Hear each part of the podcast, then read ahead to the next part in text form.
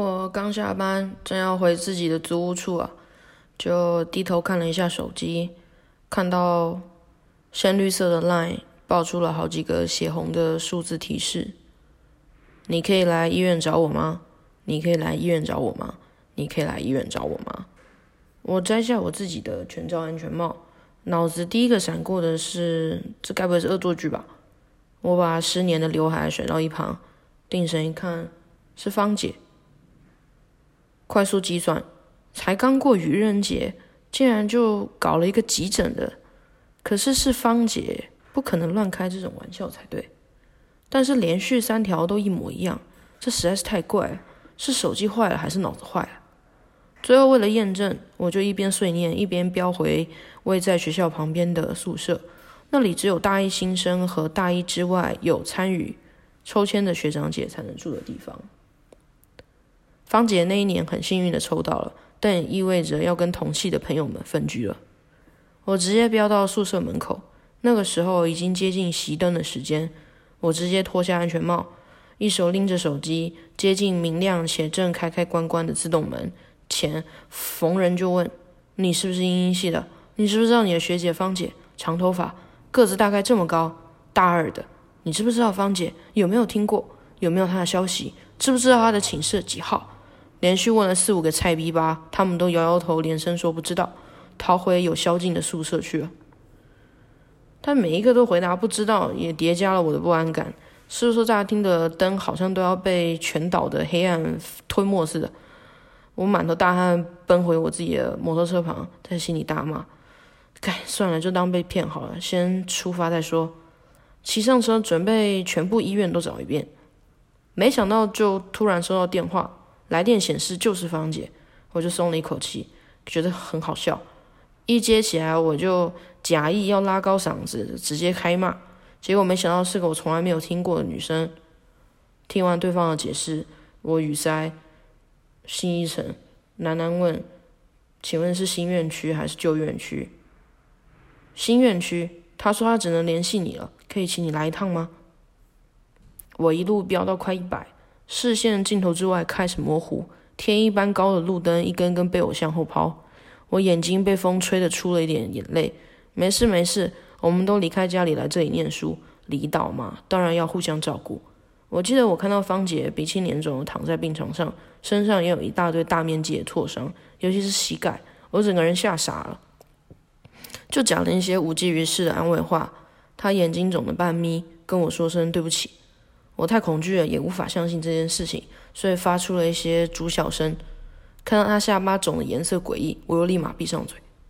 我扶他下床，他扶着自己的下巴，勉为其难地坐上轮椅。我推着他的时候，老实讲还是很不知所措。所以我们要转弯要去做检查时，我还发出了就是赛车的那种叽叽叽叽声。干，我伤成这样，你还在那边甩尾？芳姐有点口齿不清的说道。我就尴尬的大笑。但我看不见他的表情，因为我在后面推他嘛。其实我一直都不是很理解他的情绪，一直都有点不敢直面他，我不敢把自己丰沛的情绪想象硬套在他身上。当我看见童年的女生发生了任何不愉快的事情，我其实都很愧疚。尤其看到芳姐她受了这么大的伤，也是她很独立也很聪明，更有底气，明辨是非又重义气。在跟其他女孩当朋友的时候。每一次也理所当然，他好像是被依靠的那一个。他被护士接走要去检查的时候，我呆站在电梯门口小窗口，他们离我看去，小窗口那边偷看，就是发现他们离我越来越远。我与头上的苍白天花板交汇，与脚下的廊道纵横伸延相呼应，全身觉得麻麻的，呃，感觉好像我跟医院融为一体了。柔柔的水声，我想起我们在暗夜合体散步，我们肩并着肩，他说的话啊，在深夜开放民众散步的操场，我们两个就是在那边一直绕圈圈，一直绕圈圈，一直走，一直走，聊天嬉笑。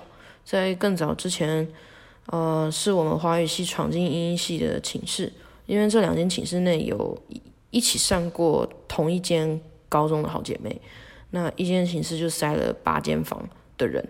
我看见芳姐就窝在她的床上，眼睛直勾勾的看着我们这一团人，所以我们就是等于是突然闯进去，然后帮我们的室友找她的好姐妹，这样。就算我事后解释了八百遍，她还是觉得我就是个神经病，跟同情心过高疯子才会主动跟她说话。然后我就一直再三跟她保证，是因为英英的寝室里突然来了那么多华语系的陌生人，嗯，多少要一个个打招呼吧，就是哎，不好意思啊，打扰一下，这样，这是最基本的吧。嗯，在电话里面我们就有点安静。后面我强制带他回我的宿舍。反正有间空的房间，医生怕他脑震荡，所以我坚持要他搭计程车。他百般不情愿，我说我付我付，但最后就是还是他自己付了。然后我扶着他上楼，带他去我说的那个空房间。白天我就照常去打工，晚上回家会带一堆有的没的食物给他吃。有一次他问面条是要怎么吃，门牙全断了，你你要我怎么吃？我就想了一下，我想说你应该可以通过门牙断掉的地方吸进去吧。因为我还没说完，我整个推断，他就麻烦我买面包就对了，我就说好，然后还问他会不会用大同电锅，他说他会，他不是智障，我说好，我知道送他回宿舍那边的室友一定 不会很好的照顾他，而且芳姐稀里糊涂的在大街上用摩托车跳 breaking，她的四肢有很多功能暂时是无法支撑她爬上上铺的。所以我坚持他待在我家，继续吃烫的令人发狂的面条。我下班回家，我还去寝室探望他，问他在干嘛。他的眼睛有一只比较睁的比较开了，啊，但下巴真的呈现了漂亮完美的圆形，再加一点蓝色的淤青。他很担心，一直问我看起来他还好不好。我一直不敢说他的下巴看起来很像一颗地球。他说他今天在家也没啥，就是去搜寻做假牙这件事情。他说他很意外，发现很多明星其实都是做假牙的，他就安心不少。我就想都没想就说：“对啊，陈奕迅他也是没有蛋蛋啊。”然后芳姐就请我尽快离开她的房间，她要休息。